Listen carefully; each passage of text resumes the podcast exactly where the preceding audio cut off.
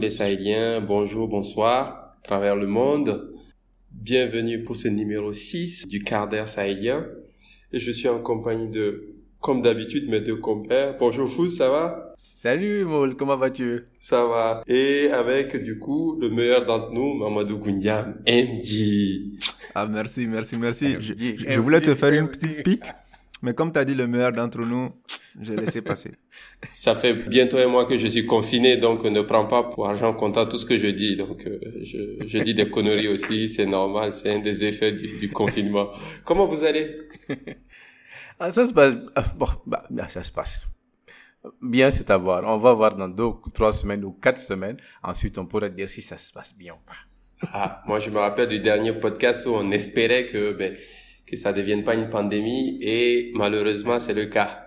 Ouais, malheureusement. Malheureusement. du coup, aujourd'hui, MG arrête de tousser, ça nous fait peur.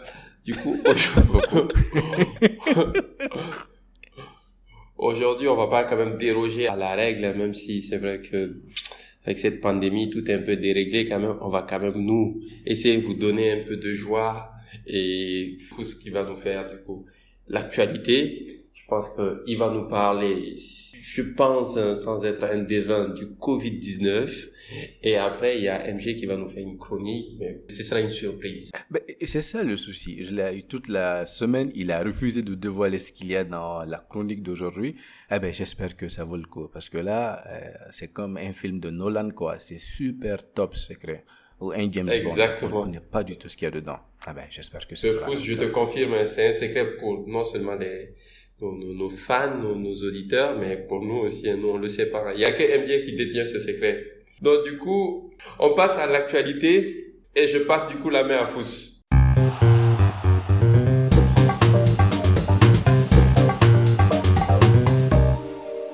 Ok. Alors, les amis, c'est toujours un plaisir de vous retrouver, même en ces temps moroses, tristes, euh, macabres. Je veux dire, vous avez le choix du mot, ça finit pas. Ça faisait un bout de temps et vous manquez. Alors, de quoi est-ce que je vais vous parler? Faites, faites les drums, s'il vous plaît, pour faire le suspense, même s'il n'y en a pas. Ça s'appelle Corona. voilà, un peu de fun. Alors, vous imaginez, les amis, Corona, c'est la une qui ne partage pas du tout l'affiche avec qui que ce soit. Est-ce que vous vous rappelez le bon vieux temps quand les news commençaient avec Oh, Trump et la Chine, guerre commerciale? On entendait Ah, Trump et l'Iran, il va y avoir des attaques nucléaires. Ah, Trump et les démocrates, ils vont faire un débat et choisir quelqu'un qui va le dégager en 2020. Vous vous rappelez ce bon vieux temps? Eh bien, il n'est plus là. Il n'y a que Corona, matin, midi, soir, Corona. Mais vous savez quoi, les amis? Alors moi, je pense que Corona était quelque part un esprit maléfique qui était quelque part dans une plage ou dans une grotte et qui n'attendait que Trump et qui a dit, tu sais quoi, je suis fatigué de Trump, je vais faire que la conversation change et ça nous a envoyé le virus. C'est tout simplement cela. Enfin bref, je digresse. Alors, les news par rapport à Corona, qu'est-ce que nous avons? Un seul mot, le confinement. Ce temps du confinement, the lockdown, confinamiento. Alors, le confinement, est-ce que vous avez déjà pensé que c'est peut-être la réponse à un souhait collectif qui est là depuis longtemps? Chacun a eu ça, ce fantasme. Et si seulement je pouvais avoir un jour, une semaine, un mois, un an, je vais rester chez moi tranquille à me reposer. Je vais regarder les séries que j'ai en retard et je vais faire du binge watch, n'est-ce pas? Ou découvrir les nouvelles séries dont j'entends parler. Ou encore, tu vois les nouveaux livres que j'ai achetés? Enfin je vais les lire pour de vrai et non pas les quelques pages et euh, soulever quelques mots que j'ai vus dedans et faire semblant comme si je suis cultivé alors que je ne connais rien dedans. Ou encore tout simplement à dormir jusqu'à 9 heures et peut-être faire des prolongations de soirées romantiques qu'on a eues la veille. Mais bon sang, qui n'a pas eu toutes ces pensées? Et soudain, Corona est venu et on a eu nos vœux qui sont exaucés. Mais je vous dis, c'est triste, c'est malheureux les circonstances, c'est vrai, mais le résultat est indéniable. Nous sommes tous chez nous. Vrai ou faux? Alors, nous sommes chez nous, nous avons ce vœu collectif qui est souhaité. Et nous sommes chez nous, mais nous sommes face à nous, au soi. Alors, vous imaginez les premiers jours, tu vas dire, OK, je vais nettoyer, il y a de la paperasse ici, il y a ça, il y a ça, il y a ça. Mais une fois que tu as fini, qu'est-ce qui te reste? Tu es chez toi, face à toi. Et là, Et là, tu réalises non seulement l'étroitesse de ta maison, mais tu réalises l'étroitesse de ton paysage intérieur. Alors un paysage que tu as bien souvent fui au moyen de distraction aussi bien enivrant que coûteux. Et je ne dis pas de nom, mais je dis Netflix, HBO. voilà. Mais nos maisons sont devenues étroites et nos vies pauvres. Alors, ça me pose la question, qu'est-ce que nous allons retenir de Corona une fois qu'elle est passée? Et aussi, il y a la deuxième chose qui est dans l'actualité qui me fait poser des questions, c'est la chose suivante. Les vidéos sur YouTube n'en finissent plus. On voit des animaux de toutes sortes qui gambadent dans la ville qui montent souvent sur, euh, dans nos jardins, qui montent souvent sur nos voitures. Ils sont les rois et nous sommes confinés chez nous. Alors c'est un retournement de situation qui est absolument, qui découle de quelque chose de triste, mais qui est amusant et émouvant à la fois. Et donc ça nous fait poser beaucoup de questions. Imaginez, avec Corona, pour les épidémiologistes ou les scientifiques, nous avons une nouvelle guerre qui se lance. Nous sommes en guerre une course contre la montre, avoir un vaccin, de nouveaux protocoles de prise en charge et des traitements avérés en cas de contagion. Pour les politiques, la question est la suivante.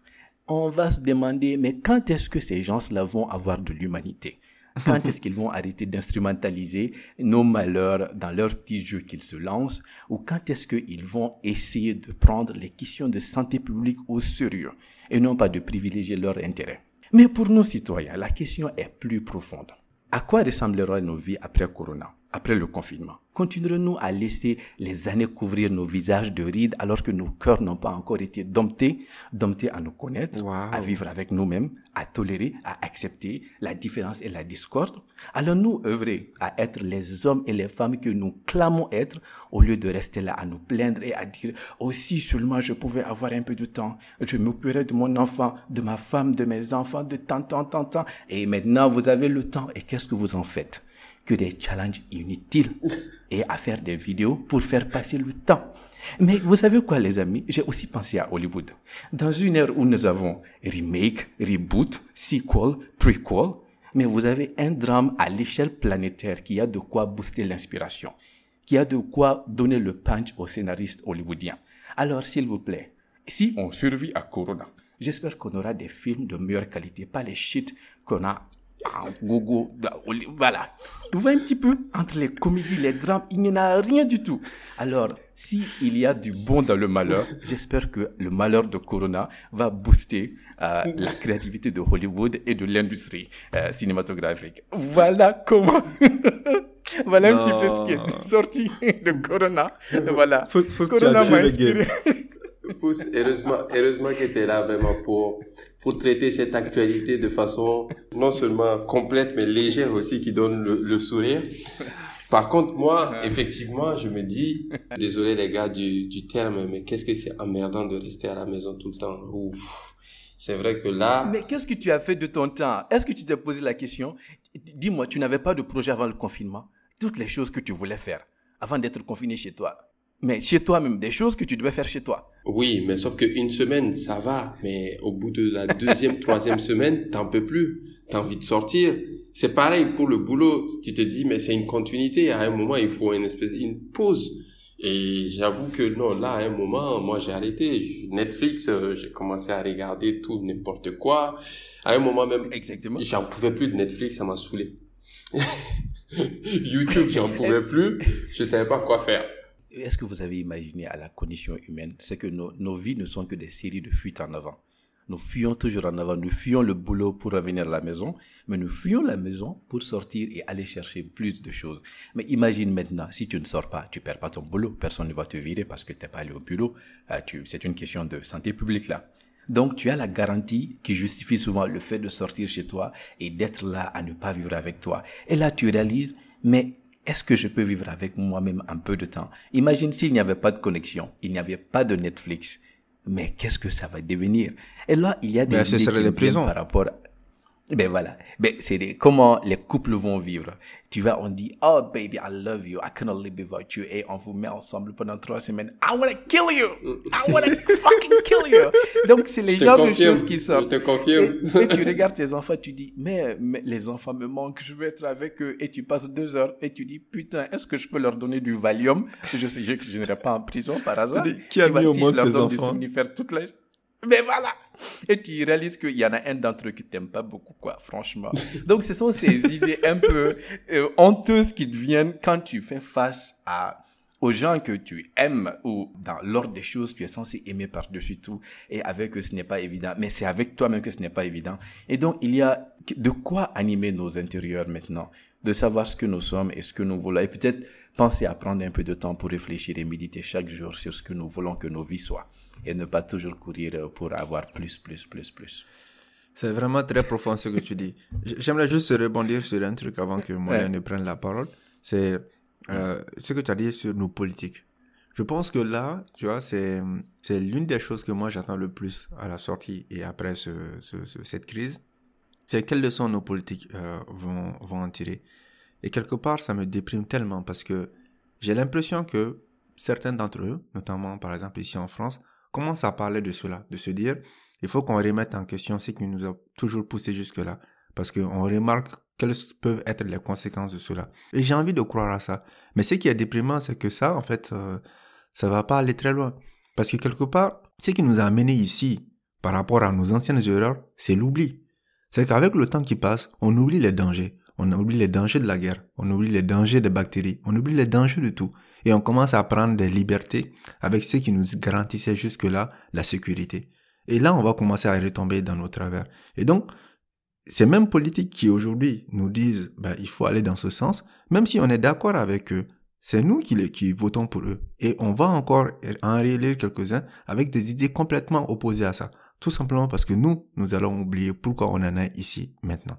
Et on va refaire les mêmes erreurs. Mm. Et c'est ça qui est très déprimant pour moi. Non, mais pour conclure, ou on va dire pour un peu faire euh, euh, aller dans votre sens. Hein. C'est clair que l'après-corona, ça va redéfinir beaucoup de choses, en fait. L'après-confinement, là, on voit comment le monde tourne au ralenti. Mais moi, effectivement, au-delà des aspects purement, on va dire, sociaux, c'est surtout la place de certains métiers là qui vont être valorisés par la suite. Les enseignants, je sais pas si vous avez vu les, les vidéos là qui font rire des mamans, des papas qui disent je ne vais plus jamais gueuler sur un prof, je ne vais plus jamais l'insulter, je vais commencer à les respecter le corps soignant, notamment dans certains pays là, euh, les éboueurs, qui disaient que les éboueurs, effectivement, ces gens qui sont obligés d'aller travailler aujourd'hui, sinon si eux aussi se confinent, ben, tout s'arrête. Mais c'est surtout l'impact économique, quoi. C'est-à-dire que je sais pas, mais aujourd'hui, euh, malheureusement, les réseaux sociaux c'est bien, mais on est tellement submergé les chiffres, on ne sait pas quels sont les, les, bons des, des, des là. Par contre, euh, la récession dans laquelle on va rentrer, notamment pour les pays les plus vulnérables, ça risque d'être chaud. Il y aura un avant et un après Corona, quoi. C'est, c'est, moi, c'est ça, je me dis, personne n'attendait ça. On attendait toujours, je sais pas moi, à l'époque, euh, on avait toujours peur. Quand j'ai dit à l'époque, c'est, c'est après la guerre froide, c'est d'une guerre nucléaire entre les États-Unis, la Russie, récemment l'Iran qui va s'armer d'une bombe nucléaire ou la Corée du Nord. Mais aujourd'hui, ce virus, il est venu, il a tout changé. Il a dit Ebola, Sida, tout, tout, vous êtes des petits joueurs. Moi, je viens, et voilà, je, comme Fous le dit, je partage pas l'info avec quelqu'un et je, je change tout, quoi. Et c'est vraiment effrayant, quoi. Et aujourd'hui, par exemple, moi, je sais qu'en Côte d'Ivoire, il y en a pas mal qui ont commencé à perdre leur job parce que voilà, il y a des entreprises qui ont fermé. Après tout ce qui est tout, tout, toutes les industries, on va dire dans la restauration et tout, ben ça ferme et du coup c'est pas évident quoi. Et là, surtout en Afrique, on pourra jamais être confiné comme dans certains pays, c'est juste impossible il y en a qui vivent du le jour au jour, ils pourront pas être confinés quoi. Donc euh, c'est c'est c'est incroyable comment ce truc qu'on n'attendait pas est venu tout changer quoi. Moi, j'aimerais juste ajouter, je pense que la peur de la crise risque de créer, de favoriser le retour à ce que nous sommes déjà. Quand j'ai vu les vidéos avec des poissons qui reviennent dans les eaux qui traversent souvent les espaces urbains, même des dauphins et les animaux, mais ben, je me suis dit, on n'a pas besoin de tout cela on est, on est dans cette obsession de la croissance et c'est un économiste qui parle. Quoique, je vais peut-être me défaire de ce statut-là, de dire on est, alors que la problématique c'est plus le partage des richesses que l'accumulation des richesses. Et nous avons détruit la nature. Le fait de voir la nature de retour, je pense que doit nous faire poser la question est-ce qu'on a besoin d'avoir une croissance chaque année? Et sous nous passions maintenant à des mesures sur le partage de la richesse entre les humains, qui ferait que certains ne seraient pas aussi vulnérables aujourd'hui et qui ils, doivent sortir pour gagner leur pain, alors que à côté il y a quelqu'un qui a un compte bien garni aussi bien dans son pays qu'à l'étranger. Et donc ce sont des questions qui se posent et je pense que la peur de la crise ne doit pas prévaloir sur le besoin de repenser le système et de la distribution des biens et peut-être ne pas bousiller notre nature euh, telle que nous le faisons maintenant. Oh mon Dieu, je sens une pincée dans mon cœur. Ah là là, le, le bobo en moi revient. Non, non, non, non, non, il faut que je le réprime. enfin bref. Merci beaucoup, Fous. C'était vraiment très, très instructif. Merci. Merci, Fous. Merci pour cette actualité, là, du coup, sur l'actualité du coup du, du moment. Donc on va passer du coup à la chronique du jour. Le, le secret gardé est enfin dévoilé. MG, the floor is yours.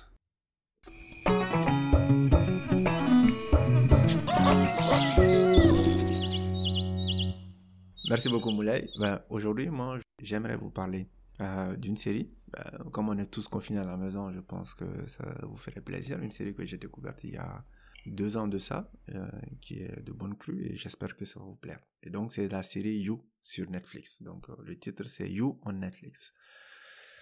Je commence donc. Messieurs, mesdames, imaginez que vous soyez une jolie et jeune femme. Ce que toutes nos auditrices sont, donc elles n'ont pas besoin d'imaginer longuement. Ce serait un peu plus difficile pour Fous par exemple. Euh, une jolie et jeune femme donc, qui se baladant dans une librairie avant de se présenter à la caisse muni de votre livre préféré. Et moi, un jeune homme et fringant caissier, je lève la tête, vous regarde et me dis intérieurement Hey, salut toi. Qui es-tu? D'après ton look, je dirais que tu es étudiante. Tu portes une chemise ample. Tu n'es pas là pour qu'on te relook donc mais le cliquetis de ton bracelet me dit que tu aimes quand on te remarque un peu. Quoi? Tu portes pas de soutien-gorge? Et tu veux que je sois au courant? Si on était dans un film, je me jetterais sur toi et on en plein milieu du magasin. À ce que je vois, tu as assez de liquidité pour payer, mais tu veux que je sache comment tu t'appelles. Tu m'as souri, tu as rigolé à mes blagues, donné ton nom et demandé le mien. Qu'est-ce que ça en dit sur toi? Coupé. c'est flippant, hein je dirais même que c'est glauque. Et pourtant, c'est un peu ou prou ce qui doit se passer dans la tête de beaucoup de jeunes hommes à travers le monde. Mais dans ce cas bien précis, ces pensées sont celles de Joe. Joe, qui est donc le personnage principal de la série You et qui est donc à sa deuxième saison sur Netflix. Une série que je trouve palpitante et donc sur laquelle j'aimerais attirer votre attention aujourd'hui. Si vous n'en avez jamais entendu parler, laissez-moi vous poser le cadre. You est donc une série de deux saisons de 10 épisodes chacune, diffusée à partir du 9 septembre 2018 sur Netflix et développée par Greg Berlanti. C'est le monsieur qui a notamment réalisé le film Bébé mode d'emploi et scénarisé Green Lantern, ainsi que La colère des titans. Euh, ok, ça n'annonce rien de bon. Il a également réalisé quelques épisodes des séries Arrow, Flash, Supergirl et d'autres séries Netflix ou d'autres plateformes. Bref, les super-héros, il a ça dans la peau, mais les super réalisations, apparemment pas tant que ça. Bref, c'est pas le propos. Les deux acteurs principaux de la saison 1 sont joués par Pin Badgley, un beau gosse qui a aussi joué dans Gossip Girl, et Elizabeth Lyle qui joue euh, Beck, Beck pour les intimes, la jeune fille de notre exercice de pensée de tout à l'heure. L'actrice a également déjà apparu dans la série Once Upon a Time. Synopsis. La série You raconte donc l'histoire du sympathique mais non pas moins psychopathe Joe Goldberg, un jeune caissier de librairie dans la ville de New York, qui rencontre dans sa librairie Beck, pas très commune dans sa tête non plus. Il finit par tomber fou amoureux de la jeune fille et va donc tout faire pour entrer dans la vie de Beck, qu'il vient à peine de rencontrer donc. Et ce, par tous les moyens non catholiques auxquels vous pourrez penser. On va donc suivre leur évolution et l'évolution de leur relation avec tout un panel de persos plus ou moins secondaires représentant des obstacles sur le chemin de nos deux protagonistes. Maintenant, ceci étant dit, je vais divulgacher quelques éléments de la série, car je ne peux pas développer mon propos sans cela. Donc, si vous voulez pas être spoilé du tout, je vous conseille de passer au prochain épisode. Ou simplement, je pense que vous pouvez quand même nous écouter. Il y a deux saisons et les deux sont toujours intéressantes. Ne nous fais pas perdre des auditeurs, s'il te plaît. Pas, pas de spoilers. non, t'inquiète, c'est des, c'est des spoils légers. Donc c'est parti. Ok. Ce qui est dingue avec cette série, ce n'est pas pourquoi Joe fait les choses et vit sa vie. Non, c'est comment il les fait. Car Joe est sacrément creepy. Il a eu une enfance pas très commune que vous découvrirez au fur et à mesure dans la série et qui l'a rendu, je dirais, psychopathe. Alors je ne parle pas du point de vue médical car je ne suis pas du tout qualifié pour cela, mais j'entends par là que le gars a clairement un problème avec la société. Il comprend tout à fait les codes sociaux qu'il sait utiliser pour se faire bien voir dans la société, mais derrière, il y a un manque d'empathie incroyable vis-à-vis de la majorité des personnes. En gros, c'est le gars qui vous regardera droit dans les yeux avec un air compatissant tout en vous traitant de sale merde dans sa tête. C'est donc ce gars qui va tomber petit à petit amoureux de Beck. Et comment croyez-vous qu'il va se rapprocher d'elle? En la stalkant, bien entendu, et ce par tous les moyens possibles et imaginables. Il va la retrouver en ligne, la suivre sur euh, tous les réseaux sociaux, deviner quelles sont ses habitudes, qui sont ses amis, où elle voyage, quels sont ses meilleurs restos de la ville et où elle habite, aller chez elle, s'introduire chez elle et lui voler une de ses culottes. Ok, ok, oula, ça ne fait que commencer. Cette série va très loin. Le gars va la suivre dans la rue, l'observer à travers sa fenêtre, se masturber en la regardant, cloner son téléphone, enlever son ex-petit copain et développer des idées pas vraiment très saines envers ses amis. Et pourtant, Joe va bien finir par choper Beck, qu'il aime sincèrement et essaye vraiment de la rendre heureuse. Mais pour cela, il va devoir s'aimer quelques morts sur son chemin. Et ce qui est fascinant avec Joe, c'est qu'il ne fera que très peu d'erreurs intentionnellement. Joe est comme un loser magnifique. Même s'il a un max de dédain pour à peu près tout le monde, ses actions partent toujours d'une bonne intention. Du moins dans sa tête. Mais elles finissent toujours par se transformer en actions horribles, mais là par contre dans la vraie vie véritable. Et de l'autre côté, Beck non plus n'est pas en reste. Elle a en apparence une vie banale d'étudiante new-yorkaise pas très riche, mais en réalité a beaucoup de problèmes à assumer certains aspects de sa vie, ce qui finit par impacter ses relations. Elle est indécise et imprévisible, foutant un chaos sans nom dans les plans de Joe. Et l'autre chose qui m'a frappé dans cette première saison de la série, et je sais que Fous aimerait me frapper tout autant à chaque fois que je fais des blagues sur sa discipline ou sur son âge, ça c'était entre parenthèses, c'est comment elle un petit gratuit voilà, un petit tag gratuit. C'est comment elle dévoile brutalement le côté anxiogène des réseaux sociaux et plus généralement de notre relation avec les technologies liées à Internet. Car une grande partie des trucs les plus glauques qui vont se passer dans cette saison seront possibles principalement du fait de notre habitude à laisser nos traces et nos pensées un peu partout en ligne. Et enfin, la série permet d'entrevoir un peu la complexité des relations amoureuses d'aujourd'hui. Ce n'est plus Bernadette qui est promise à Jean-Pascal sans que les deux ne se soient jamais rencontrés et qui vont, en dépit de pouvoir faire autre chose, apprendre à cohabiter ensemble, à vivre ensemble et des fois à finalement s'aimer parce que quoi faire d'autre? Non, Maintenant, nous avons tous une flopée d'indices, de critères et d'analyses dans nos têtes, nous permettant de choisir entre un partenaire qui vaut la peine de swiper à gauche ou à droite, en lequel on veut investir ou pas du temps, et si oui, combien, une nuit, une semaine, une année, toute une vie, et quelle image ça renvoie de nous, et quelles sont les autres opportunités que l'on rentre, et est-ce le bon choix? Est-ce la bonne personne, le bon contexte, la bonne catégorie sociale ou le bon genre? Sans aucun jugement de valeur, les temps ont changé et l'environnement entourant nos relations perso, amoureuses aussi, ont également changé. Et ce que j'ai trouvé de fascinant dans cette série, c'est à quel point elle m'a renvoyé ce constat en pleine face. Et c'est pour cela que je vous conseille vivement la série You, surtout si, comme 3 milliards de personnes à travers le monde, vous vous retrouvez confiné chez vous pour une période indéterminée. That's a good one. Merci.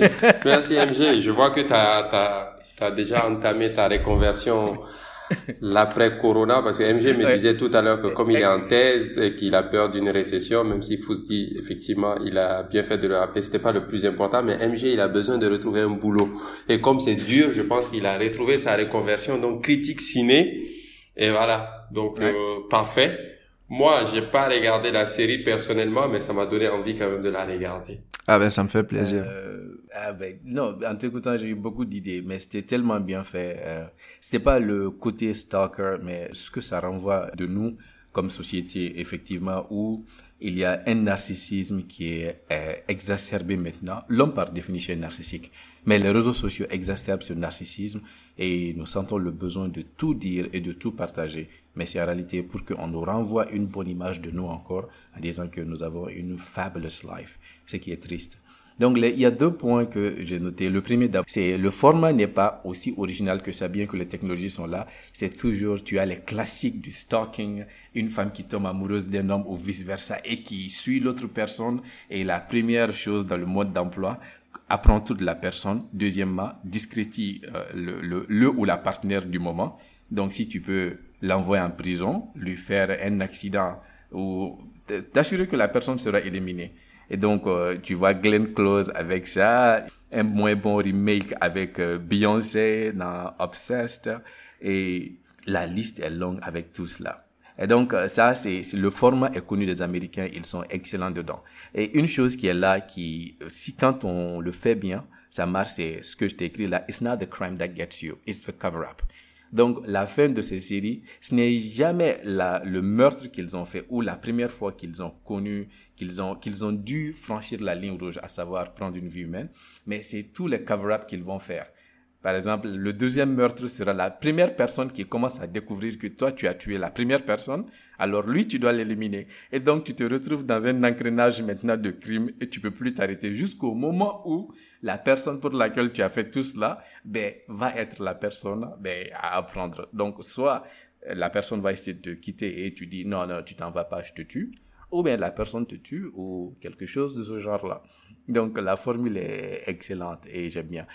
Comme je t'ai dit, je veux utiliser Corona pour connaître, finir ma bibliothèque. Donc, je ne peux pas regarder You maintenant, mais j'ai regardé, je pense, un ou deux épisodes et j'ai un peu saisi le format. Et une chose aussi, je triche avec Netflix. Donc, sur YouTube, je regarde les bandes annonces, je me fais une idée. Donc, quand la conversation vient, je dis, ah oui, je sais cela.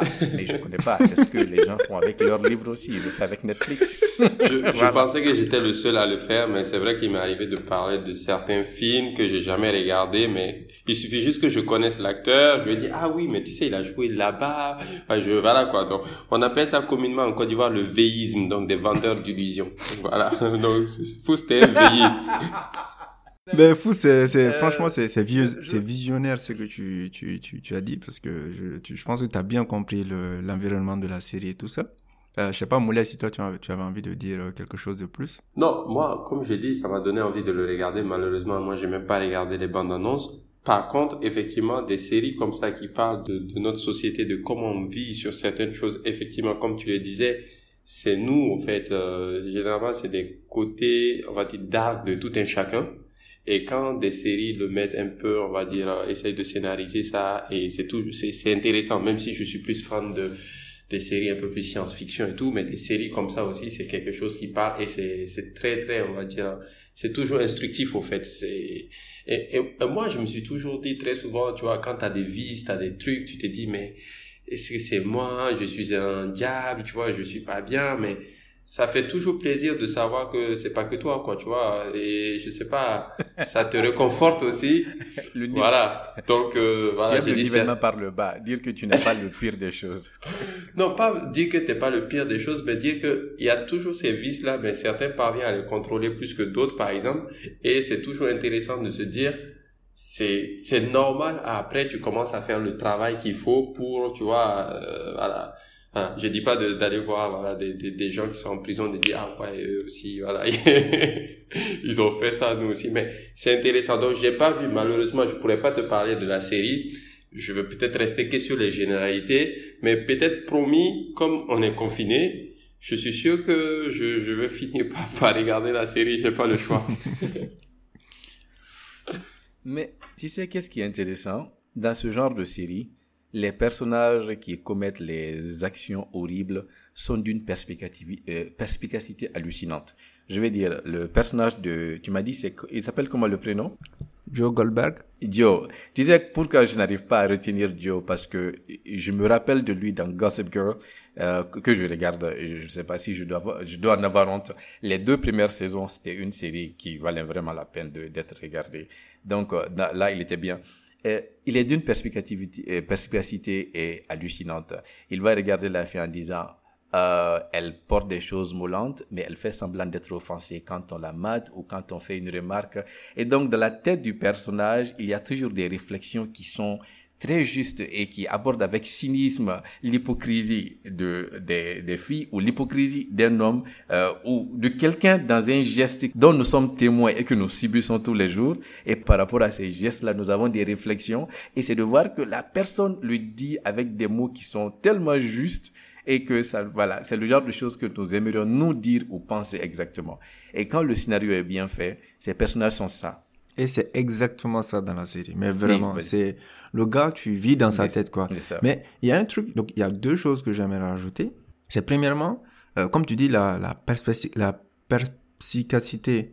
La perspicacité. Le mot est C'est un peu compliqué, hein. le, mot est compliqué à dire. Hein. Surtout pour euh, quelqu'un qui parle pas bien français. Bon, bref. Ah, et, et le, le, mec, en fait, euh, on vit dans sa tête, tu vois. Donc, euh, il dit euh, les choses qu'il pense. Et quelque part, je trouve que ça, c'est une dimension très intéressante de la série, que la série n'appuie pas, c'est dans quelle mesure ce que lui, il raconte ou ce que nous, nous voyons est vrai. Parce que comme on vit dans sa tête, il a tendance à, justifier et à rationaliser tout ce qu'il fait. Et en fait, finalement, la série arrive à nous faire aimer un psychopathe le gars, il, fait des choses atroces, mais on, est quasiment presque de son côté. On n'a pas envie qu'on le chope. Et parce que toujours, on est dans sa tête et donc il nous narre les choses de son point de vue à lui. Donc c'est intéressant, je sais pas moi si le gars peut y penser, dans une autre saison de nous montrer l'autre face de la chose, de nous montrer qu'en fait finalement peut-être on s'est fait berner parce qu'on a eu seulement une des visions de l'histoire. D'accord. C'est fini, il y aura de nouvelles saisons ou ça s'arrête à deux Non, la façon dont la saison 2 s'est finie, c'est sûr qu'il va y avoir une troisième saison. Et je pense qu'en plus, la série, euh, euh, je dirais pas qu'elle cartonne, mais je pense qu'elle elle est bien rentrée dans les frais. En tout cas, ça marche bien. Donc, il y a à peu près aucune raison de l'annuler, sauf crise financière ou autre chose. Mais bon, je suis pas sûr que la, la crise financière va toucher Netflix, qui, justement, doit battre tous les records maintenant que nous sommes tous en confinement. Oh, attendez, attendez. Si je, si je suis complotiste, je dirais Corona, c'est un complot de Netflix. Enfin bref, je n'ai rien dit. Merci, merci de ne pas rajouter plus de feu sur toutes les, sur tous les complots qui, qui tournent à travers le monde. les flammes qui... non, mais c'est clair, c'est clair. Il y a souvent ces séries, en fait, qui ont leur fanbase qui n'est pas large, mais qui est très dévouée.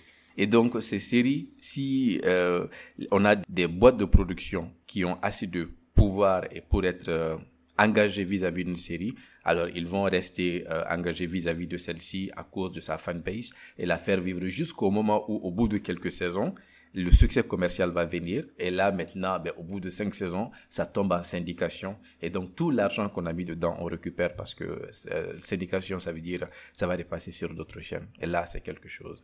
Et peut-être que You fait partie de ce genre-là. Ce n'est pas explosif comme ça en audience, mais le peu de personnes qui regardent sont vraiment dévouées. Et maintenant, avec les réseaux sociaux, il y a une sorte de thermomètre dont les chaînes disposent pour prendre la température justement de, de l'engagement des fans par rapport à une série.